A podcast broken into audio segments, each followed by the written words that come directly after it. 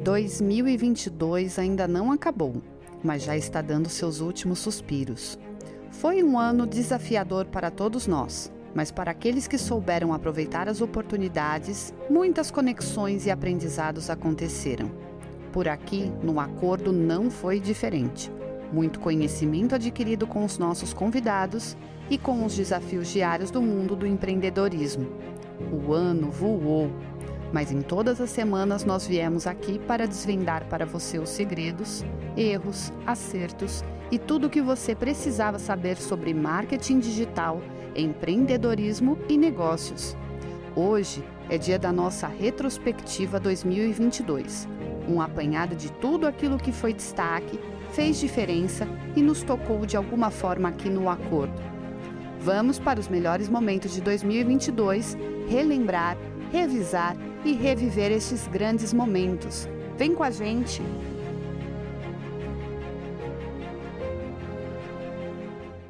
Planejamento financeiro não é só investimento. Todo mundo liga esse tema só a questão de investimento, mas não é. Tem outras áreas do planejamento que você precisa também se atentar. Primeira questão, planejamento financeiro, eu digo que é assim, é primeiro segurança, depois multiplicação, depois você usufrui disso. Qual é o primeiro passo que a gente tem que pensar? É na segurança. Então o que é segurança no nosso caso? É uma reserva de emergência. Se desandar a sua vida, pandemia o ano passado, desandou, complicou. Se você tem uma reserva por trás, você ficou mais estável, a sua dor emocional foi muito menor. Então, quando a gente inicia um planejamento financeiro, eu acho que a gente sempre pensa nos nossos objetivos. Mas primeiro é você construir o seu tijolinho, a sua base. A sua base é a sua proteção. Então, o primeiro passo do planejamento é essa proteção, que é uma reserva de segurança e também um assunto que às vezes é muito criticado aí na mídia, que é o seguro de vida. Seguro de vida é extremamente essencial dentro de um planejamento financeiro. Pensa você um pai que tem uma filha que tem dois anos e daqui três anos você falta. Será que você vai conseguir manter a escola da sua filha, o padrão de vida da sua esposa? Eu conheço pessoas que era o provedor da casa que acabou faltando.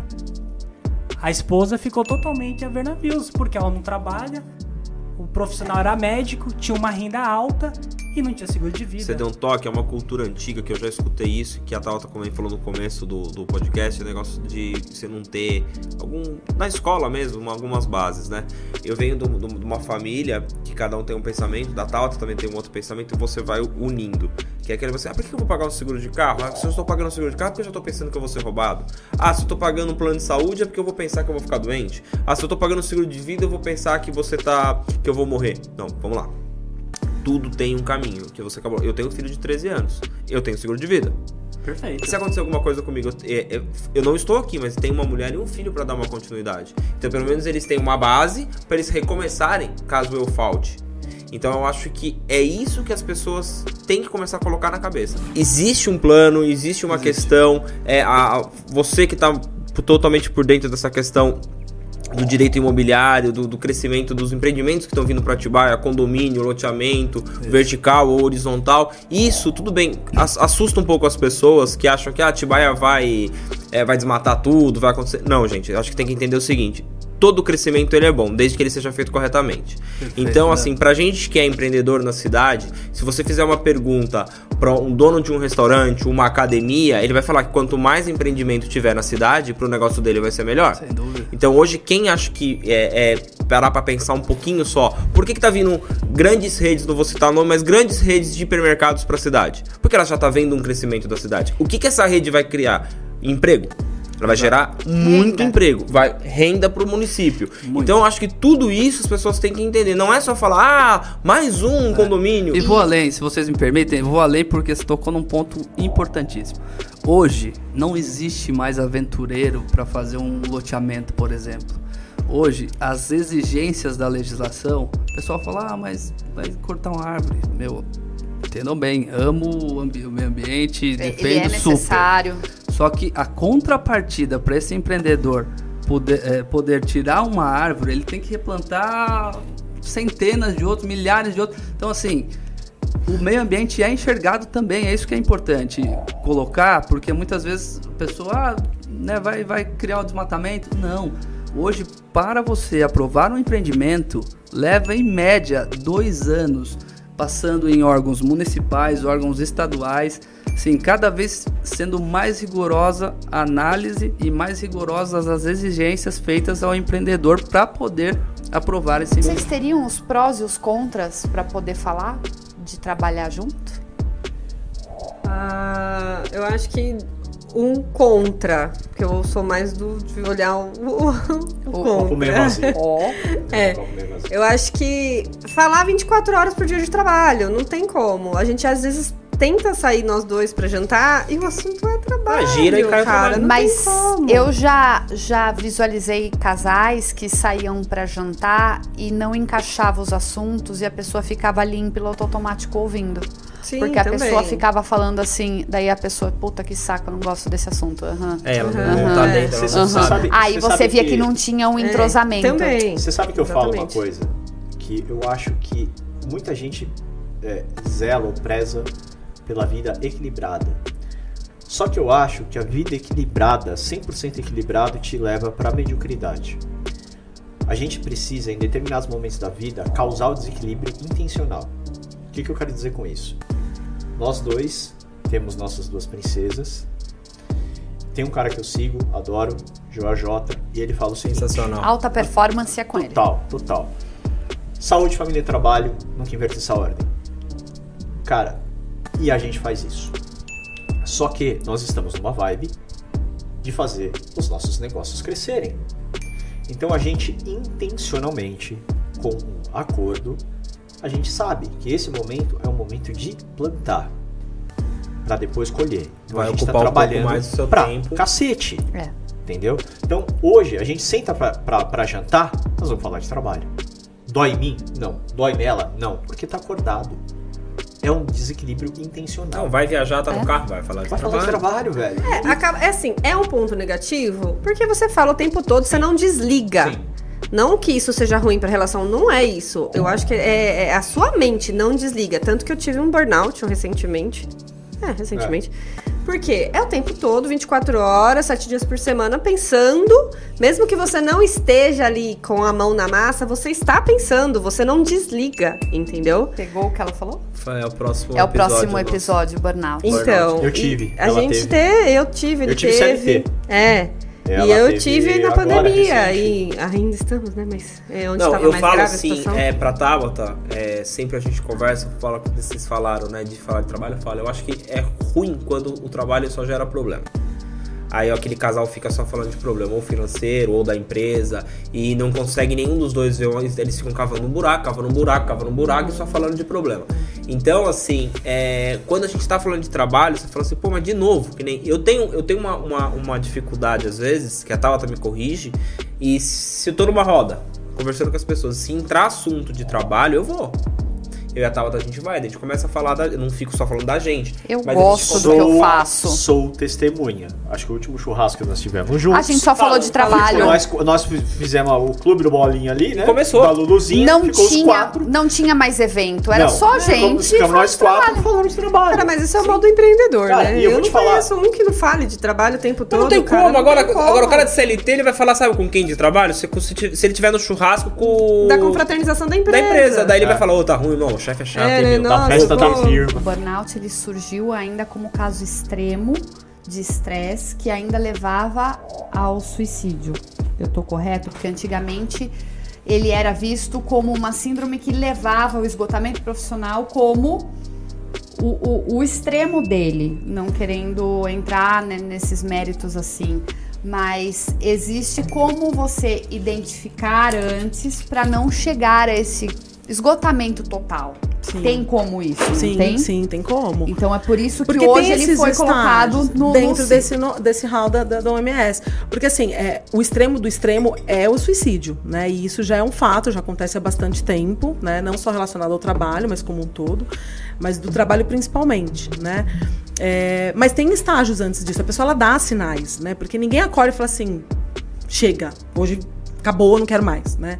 Ela vai sinalizando isso de alguma forma e quem tá próximo tem que estar tá atento, tem que estar tá alerta, né? Que não tá legal. Geralmente quem convive com a pessoa sabe, porque sabe como é que é o modus operandi dela, sabe como é que ela funciona, como é que ela se relaciona. Se ela tá ficando mais fechada, se ela tá mais introspectiva, se ela tá mais irritadiça, se ela não percebe, quem tá de fora precisa perceber e sinalizar né? E, e dar o apoio, a gente estava até falando aqui antes um pouco sobre essa questão, né? De dar apoio, sobre a questão de trabalho, mas nesse sentido também, de dar apoio da pessoa procurar ajuda. De falar, não, eu vou lá com você, né? Você não tá sozinho, vamos Eu acho junto. que é em tudo, Vi. Em tudo na vida, não é só em relação ao psicólogo, é qualquer outra. Ah, a pessoa tá com algum problema no, no, no dedo do pé. Incentiva ela a ir procurar um médico. Ah, a pessoa, pô, eu tô com dor na articulação. Incentiva ela a fazer um esporte. Incentiva o psicólogo, incentiva o psicólogo, porque as pessoas, muito, eu, eu vejo assim, muitas pessoas acham que falta o incentivo. Falta o sinal. O suporte, exatamente. Né? Você tá falando, e ela se sente sozinha. Quando chega nesse nível, é porque a pessoa tá totalmente sozinha. Ela se sente sozinha. Né? Então, ela não sabe o que fazer. Saúde mental é um tabu. Ela não vai procurar ninguém né, para falar sobre isso, porque infelizmente ainda é um tabu e a gente precisa desmistificar esse espaço aqui. É super importante pra gente falar sobre isso e cada vez mais a gente precisa falar sobre esses temas de saúde mental na Entender o sociedade. pessoal que tá Sandro, o que, que eu preciso identificar numa pessoa pra ver se ela é boa de vendas? É a carreira dela de vendas? Gente, tem gente que nunca vendeu na vida. Você coloca a pessoa pra vender, a pessoa arrebenta. Por quê? Vendas tem a ver com metas, objetivos, né? A pessoa quer concretizar algo com aquele dinheiro. Na entrevista você pergunta pra essa pessoa o que, que ela quer fazer da vida, que, que ela, quais são as ambições, as necessidades que ela tem. Ninguém pergunta né? Quer ver o currículo? Ah, se a pessoa já tem uma carreira de vendas, ela é contratada. Mas tem gente que não tem uma carreira de vendas, mas tem empatia pelo outro, sabe falar bem, gosta muito de pessoas, porque vender é servir. Vocês já pensaram que é isso? Você tá ali na frente do seu cliente o tempo todo resolvendo um problema. A gente tá resolvendo problema, só vende quem resolve problema. Se você não resolve o problema do cliente, se o cliente não entendeu que o problema dele vai ser resolvido com o seu produto, ele não compra o seu produto e não paga o que ele vale. Exato. Quando você entendeu que aquele negócio vai resolver o seu problema, você paga o que for. Você paga. É o valor, não é o preço, né? É o valor, não é o preço. Então já começa por aí. Na contratação você pega lá uma pessoa, ah, é porque é bonitinho, ou é porque é bonitinho, é porque tem um jeitinho. Tá. Mas qual que é a vida dessa pessoa? O que, que ela tem que fazer? Ela tem alguém pra cuidar? Ela tem. é, quais são os sonhos que ela tem? Então, cada vez mais, né, por tudo que a gente tá passando aí, fica mais difícil contratar alguém com garra, com vontade, que queira realmente fazer as coisas darem certo. Eu vejo muito, muito, né, os clientes que passam pela gente, ou até é, empresários que a gente conversa, que é mais ou menos o que você tá falando. Ele vai em busca de um currículo. Daí ele não dá oportunidade pra quem não tem, então quer dizer, a pessoa que acabou de começar a ir pra trabalhar ou foi pra rua não consegue trabalhar porque não tem currículo, né? Então já não contrata. Segundo, ah, porque fulano trabalhou em tal concorrente, em tal concorrente, em tal concorrente. Peraí, gente, calma aí. Quantos concorrentes ele já passou? Você sabe por que, que ele saiu? Porque você não vai ligar pro seu concorrente pra perguntar por que, que ele saiu. Porque daí o ego não deixa. Muitos não fazem Muitos isso. não fazem Muitos isso. não fazem. E aí achar, não, porque agora esse aqui vai entrar, ele vai estourar de vender pra mim. Ele vai arrebentar de vender pra mim porque ele já trabalhou nessa área. Não é sempre assim. Perfeito. Quando você pegar alguém com essa, esse, essa vasta experiência, que já passou em vários lugares, só pergunte para essa pessoa na entrevista: como que você administrava a sua carteira de clientes? Só isso. Tem que ver se vai saber Só se sair. isso. Se a pessoa enrolar, não souber responder, ela nem sabe o que é um pós-venda, o que é um follow-up, o que é uma é trabalhar carteira de clientes, ela não sabe. Então, pegar essa pessoa que tem um tanto de experiência no mercado é vantajoso quando você tem uma carteira de clientes que vai vir junto com essa Ativa. pessoa. Ativa. Ativa e tudo mais. Ah, Sandra, mas é, é importante pegar alguém com, com experiência? É, assim, não é o essencial. O que não. eu quero colocar aqui é que não é o essencial. O importante é você pegar alguém que tenha vontade, que precise, sabe? O problema já está dentro da empresa, porque às vezes o próprio dono, ele já não sabe fazer a contratação, Não sabe. não sabe também Não quer explorar o RH. Não. Quer dizer, Exato. baratinho, gente. Mas não, não, quer. não sabe explorar Não. o potencial de uma pessoa que não tem experiência para você formar e dar o caminho. Temos dois sistemas de controle de armas. Nós temos o Sigma, que é controlado pelo Exército. Gerenciamento militar de armas. É, alguma coisa assim. E o Se eu errei, Sinarme. foi ele que eu. Não, você que falou. E o Sinarme, que é o sistema da Polícia Federal. Ele é regido pela Polícia Federal. No Sigma, você é um, você tem que se tornar um atirador desportivo e no Sinarme, você é um cidadão comum que você quer ter uma arma na sua casa ou no seu comércio e eventualmente portar essa arma. Mas por que, que são, são sistemas diferentes? Porque o exército, é, o, o, o Sigma foi é, é, criado para controlar o esporte do tiro. Daí a diferença: tiro desportivo, o tiro de competição, recreativo e o tiro de defesa. Por quê? Mas por que, que é diferente assim? Porque no exército, pelo CR, eu tenho uma guia de tráfego. O que, que é uma guia de tráfego? É um papel que o exército me dá com uma validade determinada que me permite transportar todas as minhas armas aos locais de competição ou ao clube para treinamentos, da minha casa ao clube e do clube à casa. Isso em todo o território nacional. Isso nem sempre foi assim, mas hoje ela é válida para todo o território nacional, sendo que eu tenho o direito de portar uma dessas armas, desde que arma curta ou arma de porte. Arma de porte é uma arma que você consegue disparar com uma, com uma mão só. Confortavelmente com uma das mãos. Então, assim, já explicamos o CR, né? É, tiro esportivo. Agora a pessoa quer ter uma arma para sua defesa residencial, a princípio, tá? Então, sim, faça um curso de tiro para que você possa sim Saber manusear. saber manusear a arma, né? Saber principalmente o que não fazer com a arma, é, para que você possa sim passar na sua prova de capô melhor. Antes disso, você vai fazer o exame psicológico. Você só pode marcar tanto para o CR quanto para você adquirir a arma pela Polícia Federal. Você só marca a prova, né? O, o exame de capaci- capacitação técnica antes de tendo feito o exame psicológico. Primeiro o psicólogo diz que você não rasga a nota de 100. Depois, Depois você vai você. lá. Tá. Aí Bem- você vai lá e prova pra ele que você rasga porque você pagou caro pra caramba na arma. E Ah, mas isso a culpa não é nossa, é do imposto. É do imposto. 72%. é, né? Qual a diferença da persistência da Então. teimosia? A diferença é que a teimosia é quando você insiste numa coisa que não tem como dar certo. Tá.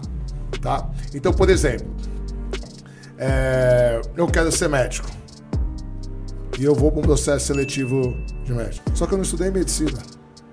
Tô sendo teimoso. Vou passar quando? Eu mando- Nunca. Nunca. Nunca. Certo? É, ou eu quero, nossa, eu quero ser é, delegado. Ah, fiz direito. Só que eu não estudo pra prova. Eu fico prestando prova, prestando prova, prestando- mas eu não, não estudo.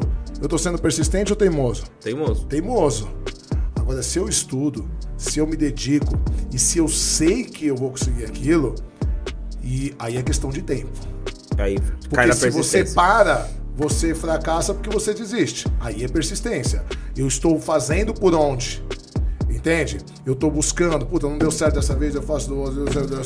Por isso que a vida, a maioria das pessoas, elas não vivem, elas sobrevivem, porque elas desistem da vida.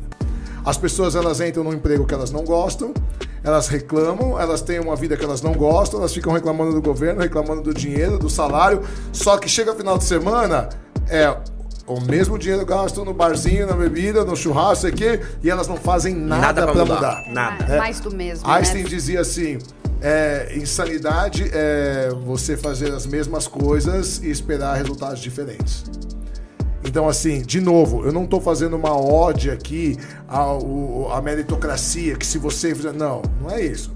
Tem gente que vai tentar a vida inteira e não vai conseguir. Não vai conseguir. Não vai, porque as circunstâncias do meio, tem muitas circunstâncias que vai influir, mas ela vai sair de onde ela estava.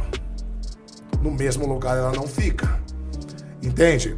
Então, assim, é, dedicar-se, persistir, ele não te garante o sucesso. Isso é uma mentira. Mas não fazer nada é garantia do fracasso. E se você persistir, pelo menos do lugar que você estava, você sai. Então eu acho que assim, se você tem vontade de estar nas redes sociais, de ser uma influenciadora, primeiro é ter muita consciência que influenciar é algo sério. Sim, tem Não que é tomar chegar cuidado. ali pra falar qualquer coisa, porque tem muita gente te ouvindo e tem muita gente com diversas questões pessoais, com diversas questões psicológicas. Então, assim, eu sou uma pessoa que me preocupo muito com como passar uma mensagem. É, Então, o que eu diria? Ter essa consciência de que você pode crescer naquele lugar e tomara que você cresça, e você tem que ter responsabilidade com o que você vai fazer. Depois disso, é se jogar, é vencer os próprios medos, os próprios desafios, não se importar muito com quem com as críticas, que vai ter muita gente querendo ter a mesma coragem que você tá tendo, né? Mas tá ali só julgando. Ela vai É. julgar pra tentar tirar, acabar com a sua coragem, porque ela ainda não descobriu a coragem dela. Porque às vezes não é não- nem, nem a pessoa que ela não tem coragem, ela não se descobriu. É. Então pra ela é muito mais fácil julgar, Apontar. apontar. Isso vem muito, às vezes vem dentro de casa, às vezes isso vem Sim. das pessoas mais próximas que não apoiam e a pessoa tá lá. Então a gente, eu dou um conselho de persistência. Eu acho Sim. que tem que persistir ali pra você. É, É, ir. né? Porque tem gente também que acha que vai virar, vai acontecer super rápido. Não, é, E vou, vou, vou ser, vou ser famoso muito vou rápido. fazer cinco né? vídeos aqui e, E- um vai viralizar e eu vou ganhar E milhões de seguidores. É, também uma dica que eu dou, que eu penso dessa maneira, né? Pra quem quer ficar famoso, já começou errado. É, você tem que ajudar alguém É, e isso vai aí- acontecer. Que po- pode acontecer, pode você tocar uma pessoa, pode, ou não pode acontecer nada. A gente pode estar aqui gravando há 10 anos, só que eu falei pra você off, virou meu hobby. Pra mim, assim, hoje a gente tá lá, já tá com 600 inscritos, é legal, beleza. Tem vídeo que tá dando 300, 400 visualizações, tem já um que tá E tá quase tudo chegando bem. a mil, tá ótimo. Porque pra mim, assim, ah, tem lá 10 likes, tá bom, tá ótimo. Vamos colocar 300 pessoas hoje dentro da casa da areta. E aí, como que você coloca Cabe. 300 pessoas? Não. Então assim, se 300 visualizarem o vídeo, 200 tá certo, pessoas, tá 50 ótimo. pessoas e colocar aqui dentro do estúdio. Não vai caber. Então, a gente sabe que... Mas a gente trabalha com isso. Você já via que ia aquecer o mercado? Era uma visão sua? É, porque assim, aqui no Brasil tem uma certa dificuldade, a tendência de pegar tudo que é novo. Às vezes demora a acontecer. Então você foi nessa fase que estava exclusivamente na caixa, até para migrar para os bancos privados, mas ainda não tinha tanta atração, ou tinha? Nessa época, né, foi um, é, um pro, pro mercado foi um choque, porque a, a Caixa dominava o mercado, né? E os bancos privados eles precisaram se adaptar com relação a essas aprovações para realmente finalizar essa escritura, né? Fazer contrato, muita modificação. E o mercado imobiliário é uma montanha russa. Então a gente tem aí dois anos de um mercado bem quente, dois anos e meio do mercado fervendo, depois ele estabiliza, né? A gente vê a Selic aí agora subindo novamente, vai subir de Vai novo, subir. né? E aí é, depois a gente é, tem aquela baixa, o pessoal começa a diminuir o valor dos imóveis e depois volta a aquecer novamente. Então durante esses 15 anos é a prova disso, que a cada dois anos a gente tem um mercado super aquecido, né? Momento do, de todo mundo comprar o imóvel com taxas de juros boas, depois ele estabiliza, o corretor faz a festa, né? Nesse, nesse período, né? E vende muito, Sim, né? E aí depois o mercado estabiliza, mas hoje é uma, é uma briga de cachorro grande aí com relação à taxa de juros e à fatia do mercado. Você chegou lá para o clube mudar os refletores e apresentou o orçamento. Aí você teve que dizer das vantagens para ver Falei se. todos, dos prós é. e contras para ver se eles iam optar ou não. Sim.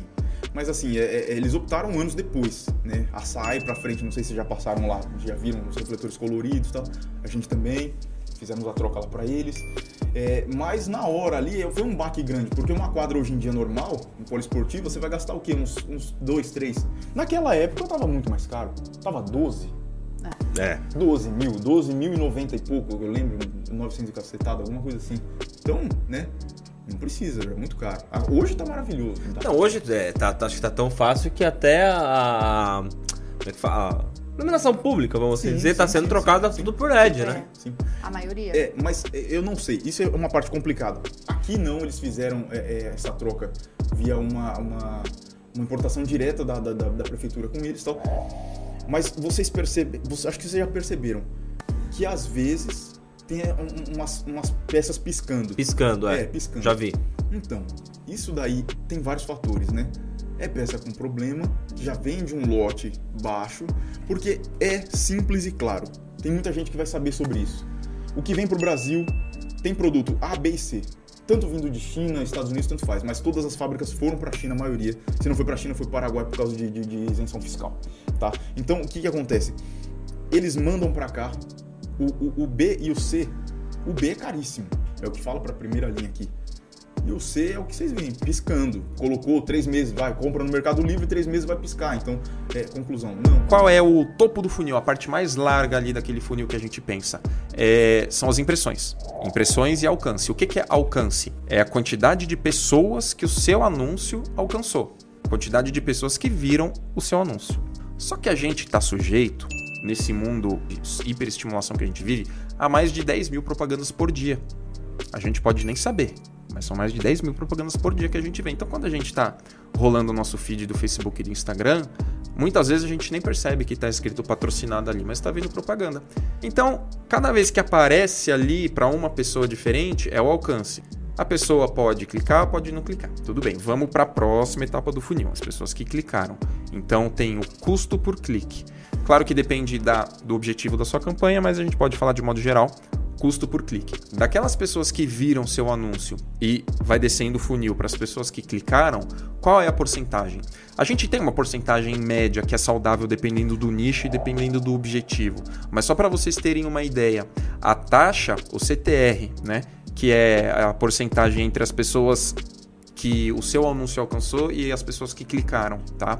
Gira em torno, em média aí, de 2, 3%, tem nicho que é 0,8%. O que, que significa isso? Que 97% das pessoas que viram o seu anúncio não vão clicar.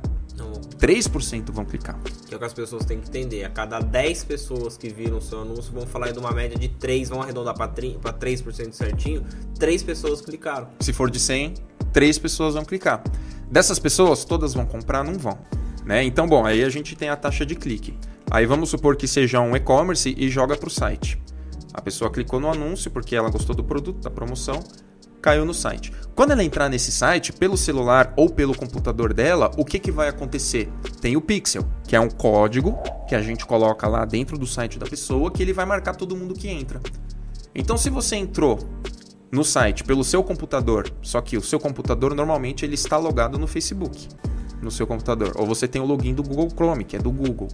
E quando você abre o seu celular, ou continua pelo computador, quando você abre o seu celular, o seu Facebook também está logado no celular. E aí ele tem essa inteligência de falar, putz, esse cara entrou no meu site aqui pelo computador e vou, vou mostrar para ele a propaganda aqui no celular. Aqui agora. E aí ele é impactado pelo remarketing. Do mesmo Entendeu? jeito que você. E fica nessa até né, a pessoa converter ou não, até a pessoa se cansar. Só que a gente tem números que são saudáveis de taxa de visualização, de porcentagem de clique, dos que clicaram, que adicionaram ao carrinho, dos que adicionaram ao carrinho foram para o checkout, do checkout para vendas, falando em termos de e-commerce. Né? A gente tenta trabalhar para diminuir o custo por vendas, algumas métricas, né?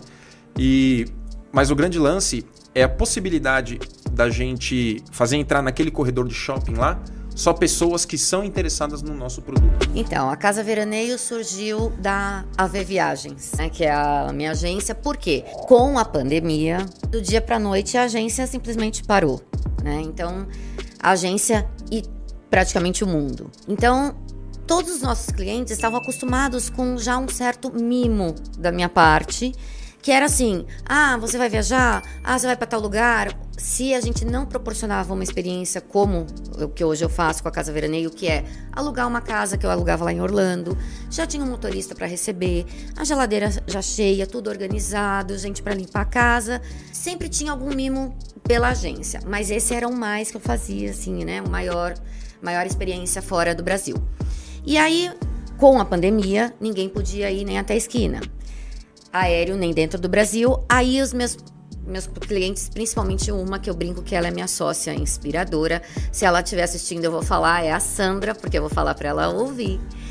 E aí o que acontece? Ela falou para mim, Adriana, eu quero uma casa para eu ir com os meus filhos, sair do apartamento, né? Quero passar férias, mas que eu possa ir de carro. Tem que ser próximo. E aí isso começou. Vamos buscar, vamos buscar casa, vamos ver onde que é legal. Tem que ser um número X de quartos, suítes de preferência, porque o número de pessoas a gente tem que acompanhar do cliente. E o dela eu já tinha certo, porque eu já conheço bem. E então meu filho começou a ajudar a procurar. E aí foi a primeira, passamos em Atibaia, foi a primeira. Passamos com ela 16 dias, com eles todos, né, a família. E aí, ah, queremos de novo pro carnaval. Nessas duas, tanto no carnaval como nas férias, a gente acabou fazendo, por nos conhecermos, ah, vamos fazer um churrasco. Os meninos já jogavam bola, né? O Luca participou. Ah, vou fazer um hambúrguer e tal. Na segunda, a mesma coisa. E aí o Luca fez, mãe, por que, que a gente já não começa uma empresa fazendo isso? E o Mauro, né? Meu marido fez assim: ah, vamos continuar um braço da V Viagens. O Luca falou: não, vamos abrir uma nova empresa. Porque é um perfil diferente. Continua com a agência de um jeito e vamos criar a Casa Veraneio. Porque a gente vai unir não só a hospedagem com serviços, com experiências. Então, assim, você chegar num lugar é muito legal. Agora, se você tem um welcome coffee te esperando, é diferente. Né? Se você tem um jantar que foi feito, especialmente no cardápio que você escolheu, você chega, tem lá uma carta com seu nome, recebendo, bem-vinda eh, Tabata, bem-vindo amigos, bem-vindo eh, Danilo, Tabata e família, Danilo, Tabata e amigos, ou então Tabata e amigas, né? Porque a gente já teve vários modelos. Se é de aniversário, a gente tem ainda, além do todo, a gente tem especial para o aniversariante. A gente pode fazer evento dentro desse, dessa alocação. Então, assim, a Casa Veraneio nasceu justamente por isso. Porque essa cliente precisou e aí a gente puxou o fiozinho. Eu já tinha tido empresa de eventos há muito tempo. Peguei, resgatei os parceiros de serviços e aí a gente começou. Aí meu filho foi, conversou com um amigo dele. O amigo dele, eu falo que eu sou a parte velha da sociedade, porque os dois têm 23 anos, né? E esse amigo dele, ele trabalha com parte de investimentos, financeiro. E aí ele falou: Ah, Lucas, você não quer um sócio? Vocês não querem? E aí acabou entrando com a gente, né? E aí, lógico, que todos trabalham, mas a gente tem os três à frente, que são os três sócios, né, os três pilares. E aí a gente foi estudando e moldando o que realmente a gente pensava que o cliente gostaria de receber. Não quer dizer que hoje virou regra que Uhum. todos é, trabalham com neuromarketing, mas e para você? Na sua empresa ou com algum cliente em si? mais na parte de design. Então, para design, para a gente é importante porque, como a gente lida com públicos. É, a nossa especialidade é tecnologia, tá? É, muito do nosso faturamento vem de clientes de tecnologia, apesar da gente atuar como full service. Esse mercado é importante para a gente. E dentro de tecnologia você tem muitas variantes. Então, você vai ter é, infraestrutura, hosting, segurança, serviços públicos e tal. É, e aí, você tem que lidar com as pequenas diferenças nesses meios, né? Então, esse entendimento do comportamento de cada um é importante você saber como lidar, desde a forma como você coloca é, uma imagem até o tipo de imagem que você põe e né, expandindo um pouco mais até para o tipo de conteúdo que você faz. Então, é, eu tenho clientes há um bom tempo comigo, é, mencionei um na área de segurança, tem um na área de engenharia, né, sendo um pouco de tecnologia, apesar dele também estar entrando para tecnologia, e o tipo de termo que você usa para cada um tem que ser completamente diferente. Então, por exemplo, em tecnologia você pode falar com tranquilidade de processos maduros. Em engenharia, sou estranho processos maduros, tem que falar de processos robustos. Processos maduros é um termo que fica meio, meio xoxo.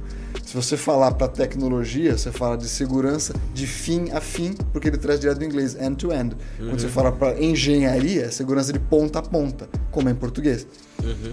E o design reflete isso também. Então, um que é uma coisa mais sólida, mais direta, mais, mais pé no chão, outro que é uma coisa mais alusiva, mais dinâmica. E é, é o comportamento do teu público, a forma como ele enxerga valor no que você põe, que tem que nortear o que você faz. Então, é, é desse entendimento do público que você capta onde está o valor agregado da tua peça. Se você não tem isso, você põe aquilo que você acha que é mais bonito, e por mais que seja muitas vezes, você cria uma peça sem valor e você não chega onde você quer chegar. né? Então, a gente aplica muito nesse sentido. Outra lenda, a questão de ah, porque eu tenho mil reais de limite, mas eu sempre pago. Eu fico antecipando o pagamento para liberar limite. Também Sim. é mito também. Porque você tá pagando. Pô, funciona, mas isso atrapalha na liberação de novos limites. Existem alguns pontos, né, que, que a gente observa com o passar do tempo que ajudam na, em criar um bom relacionamento e subir de níveis, né, ter um, score melhor. Usar todo o limite disponível. Se o banco te concedeu o valor, use. Pague sempre em dia, né, na, na data do vencimento. São vence dia 15, não paga 10 dias antes. Não, não paga toda hora. Isso funciona para para quem está começando o relacionamento com o banco. O banco foi lá, liberou um cartão, mas 300 reais de limite. Poxa, então você vai, vai comprando e pagando. Isso vai, vai te ajudar a aumentar o limite rápido. Mas atingiu determinado valor, paga sempre na data, certinho, pontualidade e não ficar sempre solicitando muitas propostas juntas, né? Uhum. Sempre preenchendo todos os cartões. Ah, eu quero cartão, quero cartão, quero cartão. Que isso é, é "Que- interpretado esse como maluco quer desespero. tanto cartão, é. São esses três pontos, né, que compõem a- esse score, esse relacionamento e ajudam vo- você ser um cliente bom. Eu comecei 15 anos atrás através de um cliente do escritório do meu sogro. Ele tinha uma dificuldade, era uma fonte de água mineral e tinha algumas dificuldades de gestão. A maioria são indicações, né? Por mais que a gente tenha Instagram, ah, Facebook, LinkedIn, a maioria dos casos são indicações, às vezes do contador, que é o contador da empresa, às vezes de algum funcionário ou de alguém que presta serviço para a empresa, percebe as mudanças que acontecem na empresa e acabam indicando a gente. Então, como você disse, ah, as empresas pequenas têm um receio de contratar consultoria, primeiro porque acham que é muito caro, né? E na verdade a gente sempre tem que olhar o retorno que dá, não só o valor que, que é pago, e que acham que não precisam. Então eu já atuei com empresas que faturam, sei lá, mais de 100 milhões por ano e empresas que faturam 5 mil por mês, 10 mil por mês, é, prestadores de serviços pequenos. Então eu acho que gestão não tem tamanho. Eu acho que quando você tem alguma. Não só tem alguma dificuldade, mas tem uma vontade de crescer. Eu estava até conversando com o Bruno. Claro que a maioria que me procurou eram empresas que estavam com problemas, mas eu já tive algumas empresas que queriam crescer. Olha, eu cheguei num ponto ali que eu estou num faturamento que eu percebi que eu preciso de alguma competência que eu não tenho para crescer. E aí me contrataram para dar esse, esse up. Uma delas, uma dessas empresas eu reencontrei agora recentemente e foi absurdo, assim, cinco vezes ela cresceu do que ela era pro que ela tá hoje em dia. E eu fiquei bem feliz. Muitas vezes o empresário, quando ele faz um movimento desse, seja colocar uma agência de marketing ou uma consultoria, ele vai se colocar numa posição de extrema vulnerabilidade. De o que vem pela frente. Eu não sei. E aí, o sair da zona de conforto, me deparar com situações onde que eu não conheço. Então eu sou mestre no que eu faço, da forma com que eu faço. Mas tudo que vem de novo, eu tenho que me tornar aprendiz. E isso coloca ele numa posição de insegurança muito grande. E outra, quem disse que não tá dando certo? Eu tô aqui capengando tudo, mas as coisas estão indo. E se eu fizer todo esse movimento e não der certo? Então ele não sabe o que, que vem depois disso tudo. Então isso também coloca ele numa zona de insegurança. Então isso daí muitas vezes trava. Então, lógico, a indicação ela favorece muito nisso. Ah, o empresário que já fez o trabalho, chegou no resultado que teve e indicou. Isso, a questão da autoridade nesse sentido ajuda. Mas mesmo assim, eu sinto que na hora de fechar, a hora que ele entende o valor, já negociou, ele sabe que é investimento e tudo mais, muitas vezes o fato dele sair da zona de conforto, ele não saber para onde que tudo isso vai, trava. Trava. E aí a hora que precisa transbordar, e aí vem como pedido de socorro. Ai, não sei mais o que fazer, e aí contrata. O marketing digital ele é muito importante. Só antes de, se- de focar no marketing digital, você tem que focar em ser um ótimo profissional. Foque em ser um bom profissional no que você faz, independente se é dentista ou outra profissão. Seja bom no que você faz. E depois aprenda a mostrar que você é bom no que você faz. Se você não souber mostrar, você não vai atingir o seu público, tá? E não é só que você vai estar deixando dinheiro na mesa, não é só o dinheiro, você vai estar deixando de fazer diferença na vida daquelas pessoas, independente do que você faz. Eu faço harmonização facial, então eu ajudo da minha maneira.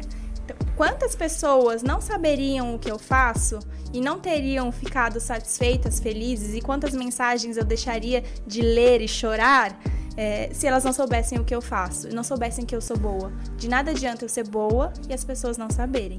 Então, isso é legal do marketing digital.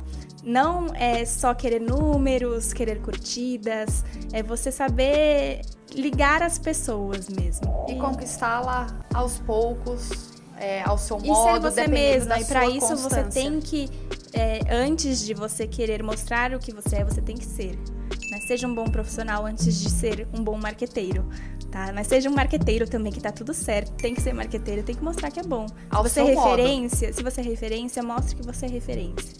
Isso vai te abrir muitas portas. É, eu sou muito nova, conquistei muito para minha idade e eu devo muito também ao marketing digital. Porque a- o Instagram tá ali, isso que eu, eu trabalho um pouco com marketing digital, mas eu não invisto dinheiro, por exemplo, nisso. Então, para mim, é uma maneira muito, muito fácil e muito barata de eu mostrar o meu trabalho. Isso, todo mundo tem isso acessível, é só abrir uma conta. Então tem tanta gente que fala, tava conversando com a Tabata mais cedo, Cá, te admiro tanto. Cá, você é tão nova, você é tão batalhadora. Se você admira, faça. Porque é fácil. Fácil não, porque dá trabalho pra caramba. Dá muito trabalho. Mas é possível. Então, quem admira faz igual. E não ela- seja só um observador. A gente tem um empoderamento interno de conhecimento. O conhecimento tá aí. Se eu descobrir um processo melhor, se eu sei que não vai prejudicar, se eu imagino, eu não, eu não tenho por que seguir. É o reflexo das novas gerações. A nossa empresa trabalha com cinco gerações. Gente, eu tenho pessoas que trabalham, estão beirando 70, 60, 50, 40, 30 Eu e tô 20. nesse aí, 30. Eu tô nos. Vin- Mentira. Mas a gente tem cinco gerações praticamente trabalhando juntas. É, a gente não pode esperar o mesmo resultado de, de. A gente pode esperar respeito, a gente pode esperar é, entrega, mas a gente não pode esperar a mesma conduta de cada geração. Cada geração interpreta de um jeito. Então, tem gente que vai fazer a entrega do jeito da geração de 60, de 50, de 40, e cada momento da nossa empresa precisa que eles tenham. Exemplo, eu tenho entregas muito difíceis para fazer no âmbito financeiro, jurídico, é, compliance. Eu preciso de pessoas que tenham tido experiência nessa área. Eu não posso simplesmente pegar alguém que, que rompe o contrato dessa forma, porque essa é uma área de risco. Então, se alguém está mais avesso a risco, talvez, provavelmente, é uma pessoa que tem um pouco mais de experiência, mais maturidade. E eu tenho que saber entender isso. Fazer a convivência dentro da empresa é um desafio, não vou mentir. De vez em quando a gente está lá e a gente convive com pessoas que são disruptivas demais, pessoas que são experientes demais, já passaram por algumas outras situações e não vão flexibilizar para algumas coisas, entendeu? E aí a gente tem que balizar. Como? Achando muitos pontos comuns também. A gente acha outros. é, é, eu não vou nem falar pontos comuns só, porque a gente não vai falar só de Star Wars, mas às vezes é. Tendo sensibilidade, olhando, olhando pro outro e pensando: nossa, eu gosto de bolo de chocolate X, então vamos de vez em quando tomar café juntos para ver se a gente tem alguma afinidade? Um motivo muito bom para as pessoas compartilharem e comentarem e, e multiplicar isso daí. Quanto mais uma pessoa multiplica na vida das outras indiretamente, direto ou indiretamente, nós estamos fazendo isso, isso diretamente, né? Mas as pessoas que assistiram, entenderam algo, tiraram uma, uma lição dali, né? Tiraram algo bom dali e compartilham, elas estão multiplicando não só na vida das pessoas que vão receber, na delas. Isso volta de uma maneira exponencial e não é brincadeira. Eu fiz isso no, no meu último, na minha última mentoria. Eu fiz isso, eu fiz esse teste. Eu pedi para os meus mentorados fazerem o teste. Eu falei assim: vocês, se vocês não acreditam em mim, acham que, né? De repente a pessoa tem uma mentalidade escassa ali e pensa assim: ah, eu vou, vou compartilhar por quê? Para ajudá-los? não vai fazer diferença na minha vida. Vai. É aí que a pessoa se engana. E eu falei: façam um teste, então, multipliquem e peçam algo em troca. Não é o, fundamento, né? Não é o fundamento, mas faça por teste. E eles multiplicaram, fizeram um depoimento para mim, compartilharam e esperaram. A maioria veio com retorno. A maioria teve um retorno. E não foi retorno assim insignificante. Foi algo significativo, algo que a pessoa realmente queria. Então, assim, eles puderam colocar na prática isso e veem que realmente funciona. Quando você multiplica para as pessoas, todas as pessoas que, que viram aquilo e se beneficiaram através da tua energia, de um simples toque ali, né, para compartilhar, essas pessoas te devolvem energia positiva. E isso vai virando um ciclo vicioso de multiplicação, de prosperidade. É muito próximo. A gente que trabalha com essa área, a gente fala. Antigamente, antigamente eu falo um ano atrás, no máximo oito meses. O cliente vinha aqui, ele queria o quê? Seguidor. Você fala assim, cara, não posso te garantir seguidor, desculpa, eu não, não consigo Meu falar trabalho pra não- você. não Meu traz trabalho essa não é garantia. esse. Ah, mas eu quero curtida. Também eu não consigo fazer isso. É depende do conteúdo que vai e é aos poucos. Ah, porque fulano tem 10 mil, eu quero ter 10 mil. Hoje eu brinco, eu falo, você quer ter 10 mil? Eu ponho pra você amanhã. Sim. É isso que você quer? Você quer lá mostrar que você tem? Porque assim, você vai acabar com sua conta, você não vai É ter as engajamento. métricas da vaidade que a gente chama. Aí, hoje a gente consegue explicar um pouco mais e dando dentro do negócio, porque agora eu tô dentro do business total, né? Porque agora eu tenho um podcast, eu sei como que é ter 800 inscritos, como que é você olhar, você ter lá X visualizações, ah, eu tive 20 pessoas que curtiram, pô, legal. Cara, eu não ponho 20 pessoas aqui dentro, entendeu? Pra dar uma entrevista. 800 pessoas é gente pra caramba. Pô, põe no teatro 800 pessoas pra lá ver os três aqui falando. Então, hoje a gente entende isso e é o que a gente tenta passar. Que aí volta no erro do marketing. Que a pessoa acha que ela tem que ter seguidor. Que ela acha que tem que ter curtida. Que o, o meu, negócio, o, o meu post não tá sendo entregue. Peraí, vamos lá, vamos olhar. Daí entra lá. Ó, seu post foi entregue pra 300 pessoas. Ó, tantos- ó, teve uma pessoa que entrou em contato com você. Não, cara, uma pessoa que entrou em contato com você é bastante. Porque assim, você fica. Antes, a rádio, é, você também é que nem nós mais das antigas. A gente teve revista, teve tudo. Então, poxa, ninguém chegava com a revista na mão lá no lugar e falava assim: ó, eu vi aqui e vim comprar. Era muito difícil. Só que também a empresa não perguntava da onde que veio o anúncio. É que hoje, assim, né? A, porque hoje, por exemplo, a grande parte da verba da publicidade, por exemplo, pegar a Globo que eu falei agora. A Globo, ela perdeu mais 50% da verba de publicidade dela pro YouTube. Perdeu. Por quê? No YouTube, nas redes sociais em geral, você consegue metrificar da onde está vindo. Então, assim, é diferente de você colocar um anúncio na Globo e ele vai estar lá. Você tem uma loja, você não sabe se aquela sua compra, sua venda Foi veio por da conta Globo. daquele anúncio. É. Agora, a hora que vem de uma rede social, você consegue metrificar. Porque tudo que vocês estão descrevendo pra mim, posso estar totalmente errado, mas é a dissecação, tá certo? Dissecação. Dissecação de uma agência de publicidade padrão antiga, dessas que o Danilo falou que vai acabar. Você tem o atendimento, que vai, tá direto com o cliente, faz os briefings, faz as reuniões, que toma porrada. Vou ser legal com os meus amigos de atendimento, porque é assim. E eles trazem, porque tem muita briga, porque eles sempre. A gente fala assim de criação, né? Pô, mas o atendimento fica puxando o saco do cliente. Não, é porque ele acaba tendo uma convivência com o cliente de entender como o cliente funciona. E ele pede as coisas. E por ser uma agência grande que tem que cuidar de várias coisas, a agência, a agência de publicidade, né, nos padrões convencionais, ela cuida de tudo. Ela tem um redator, ela tem um gerente de contas, ela tem um, um social media, ela tem um, um- meu Deus, relações públicas, né, para cuidar de gerenciamento de crise, Os tudo departamentos. Isso. Isso é o antigo, né? É o que são as grandes agências e tem várias até hoje. O que, você- o que a gente está fazendo é parcionando tudo isso. Então tem o pessoal de atendimento que faz a pós-venda também, né?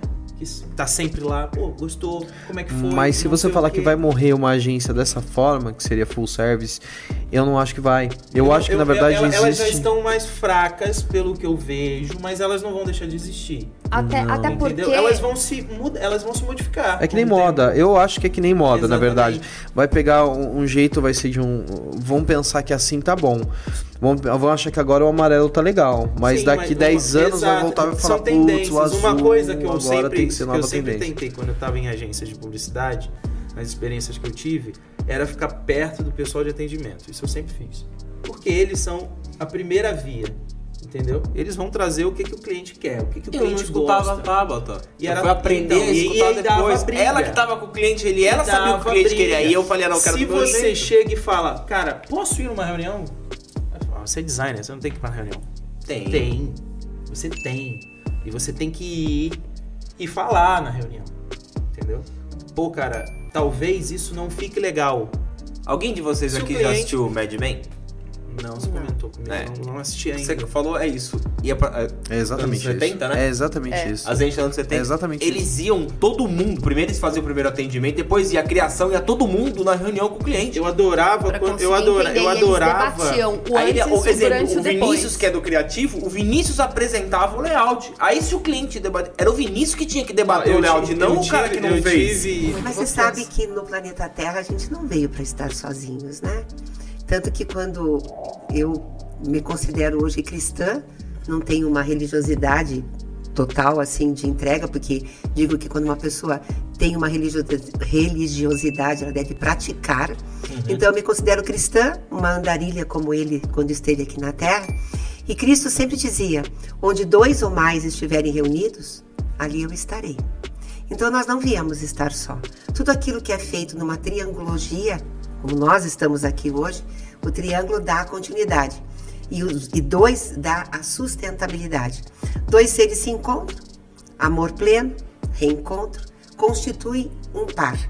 Quando é realmente uma constituição de uma família, tem que vir o terceiro elemento, que seria o filho. Então, nessa triangologia que se diz que está Deus, nessa frequência de pai, mãe, filho. Na minha constituição, eu coloco o Espírito Santo como a base de tudo isso, que é a sustentabilidade através da palavra, que é justamente isso que a gente está fazendo aqui. Através do verbo, que se chama gematria, nesse estudo que eu trabalho, que é a numerologia cabalística, um estudo que tem 5.800 anos, que começa com o povo hebreu, uma casta do povo egípcio, e que vem justamente há 6.200 anos atrás, buscando dentro da árvore da vida, aliás, dentro da flor da vida, a decodificação da, da árvore da vida.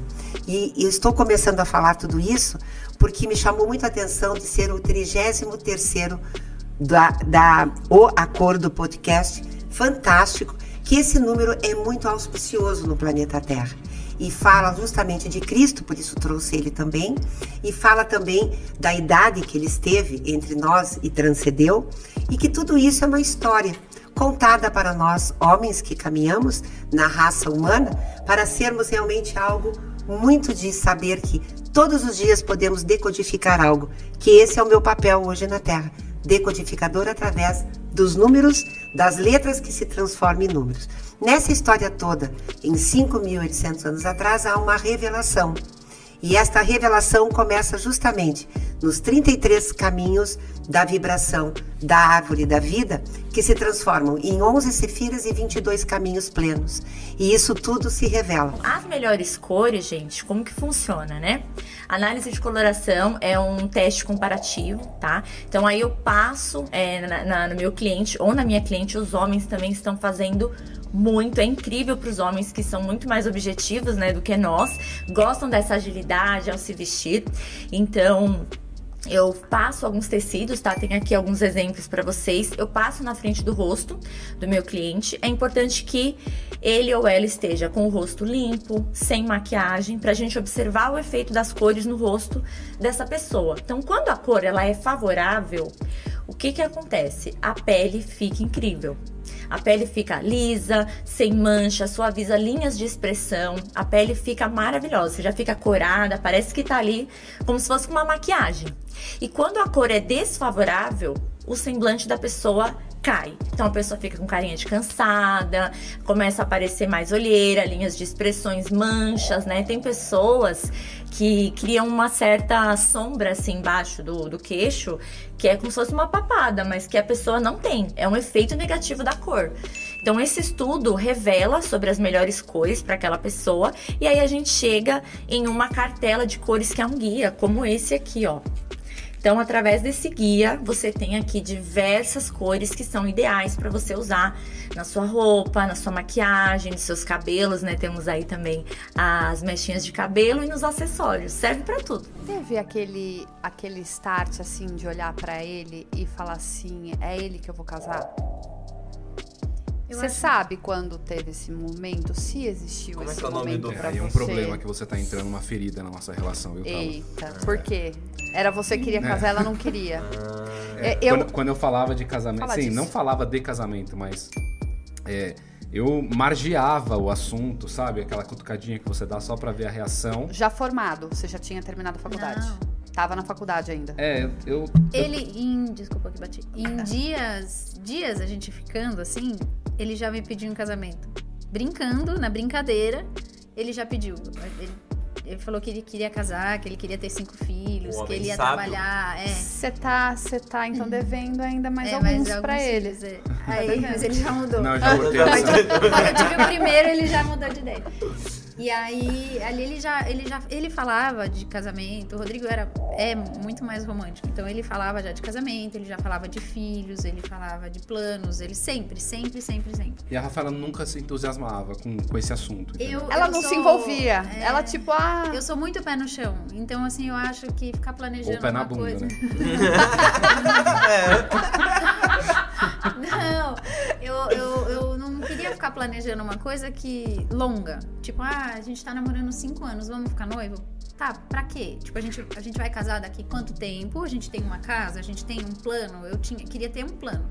E a gente não tinha esse plano, porque a gente era muito novo. Porque a gente não tinha a menor Sim. condição financeira. Não tinha como fazer. anos de faculdade ele tinha. Eu, mas eu fiquei um ano parada, então o meu também co- acabou completando cinco anos até eu me formar, até ele se formar, até a gente pensar. Então foi tudo muito indo. Tipo, a gente, quando eu tava, nem sei, eu acho que no último ano, penúltimo ano, uma amiga comprou um apartamento.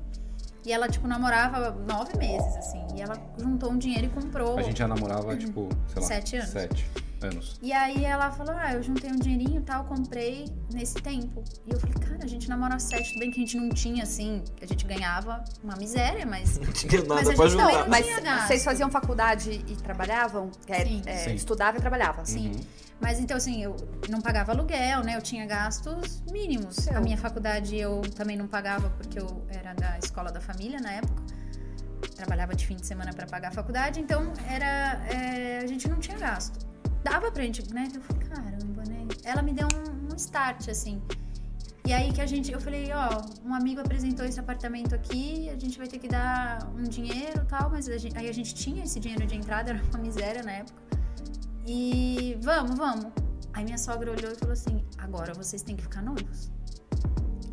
Foi ela que me pediu em casamento, né? Não- É isso que ele falou para mexer na ferida, porque ele não me pediu em casamento. Não, ele pediu lá no começo, você que não entendeu. eu pedi umas 17 vezes. Eu Nem nunca, tava, eu nunca fui pedida em casamento. Eu também não. Sempre quem me pediu, sempre fui eu que pedi pro Danilo. Ele, eu, é porque Que inveja, assim, né? eu, eu tinha medo de, de- Sabe esses casais que ficam 10 anos noivos?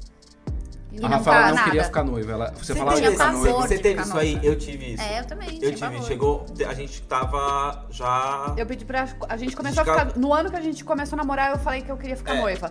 Mas era um noiva que não era um noiva por conta dele. Era um noiva pra mostrar, nossa, fiquei solteira e já estou noiva. Me usou, né? Era, sabe aquele negócio de. Já tipo, me usou, entendeu? Não, eu já tinha, eu, totalmente, eu tinha medo de ficar noiva e falar, "Ah lá, a tonta ficou noiva e não casou, sabe? Eu tinha, eu tinha, era esse medo. Eu sou filha de pais separados, então eu não queria, já, né? Eu, eu Certíssimo. imaginava uma outra coisa. Não, é uma coisa concreta, quero casar, quero, né? Aí a gente ficou noivo. A gente comprou esse apartamento e aí a gente, ele não, ele era na planta. Ia demorar dois anos. A gente falou, beleza, a gente casa daqui dois anos, né? E aí a prazo. gente fez um noivado. Foi uma festa junina, inclusive. Foi? Foi. Não, Foi em junho ou julho? Julho. Julina, então. Foi uma É, festa julina. Foi, eu me vesti de noivinha e tal. E a gente fez uma festa. Daí. Ah, já tinha podido, já casou. Isso pros, pros amigos, né? Daí pros pais a gente fez um jantar. E ficamos noivos depois de. Aí a gente ficou dois anos. Então, até casar, foram nove anos. Aquilo que eu posso oferecer para o mundo é aquilo que o mundo necessita e deseja. Um outro desafio, Tabata. Nem sempre o mundo sabe o que deseja. Isso é um maior desafio do seja do marketing que você quiser, porque as pessoas também não são tão racionais. Ai, eu queria tanto que o, que o iPhone novo fizesse isso, isso não são, não. Às vezes a gente, os desejos eles são amorfos. Eles são amorfos, a gente não sabe aquilo que deseja. Aí quando você abre aquele negócio, aí você vê um produto, você fala, nossa, parece que foi feito pra mim. A moda, você não sabe qual é a cor da, da- Pega no mundo da moda, é bem assim. As pessoas não sabem, ah, não, eu acho que a próxima moda tem que ser amarela. Não, você sabe que você tem que estar dentro da moda. Dentro da e moda. aí alguém disse que a moda vai ser amarela, vermelha, azul. E aí é mais louco, né? Que às vezes diz qual vai ser a cor em função da produção de pigmentos da indústria que falaram, "Nós esse ano produzimos É, muito amarelo, precisa então vamos empurrar. A tendência- a vamos tendência empurrar. é. É, é engraçado você comentar É nisso, porque doido. é o que eu falo. É o que todo mundo quer é vender, é ter dinheiro. Mas como ele faz para ter esse resultado, é a, entre aspas, é a nossa missão. né? Sim. Só que ele às vezes não tem, ele ou quando eu digo cliente, ele não tem ciência que da maneira com qual ele quer que faça ou o produto dele não é vendável, não, não tem como colocar no mercado, você não tem como embalar ele para fazer com que as pessoas aceitem. O Poli acabou de falar. Aí o problema é do marketing, não é do, da- do olhar de quem vai vender o produto.